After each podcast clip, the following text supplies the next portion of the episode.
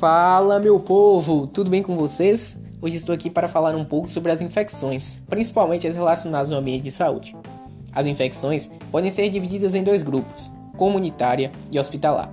A infecção comunitária é aquela em que o paciente já chega ao ambiente hospitalar com um quadro infeccioso ou a contrai 72 horas após a saída de uma unidade de saúde.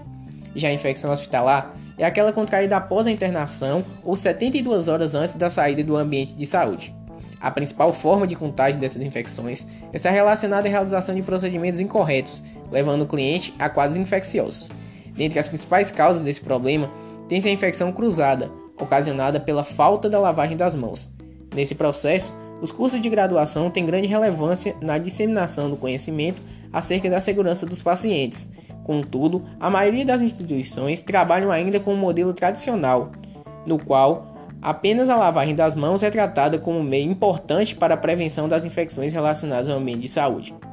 Nesse sentido, essa problemática ainda é tratada de forma superficial, sendo observado uma maior valorização para os cuidados clínicos, deixando em segundo plano a qualidade e segurança no cuidado com o paciente.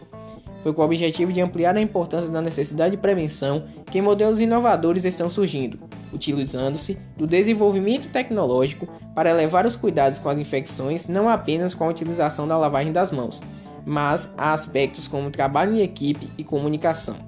Além disso, os materiais utilizados nos procedimentos surgem como um meio que podem colaborar para o aumento das infecções hospitalares. Sendo assim, pode-se falar em três tipos de artigos: crítico, não crítico e semicrítico.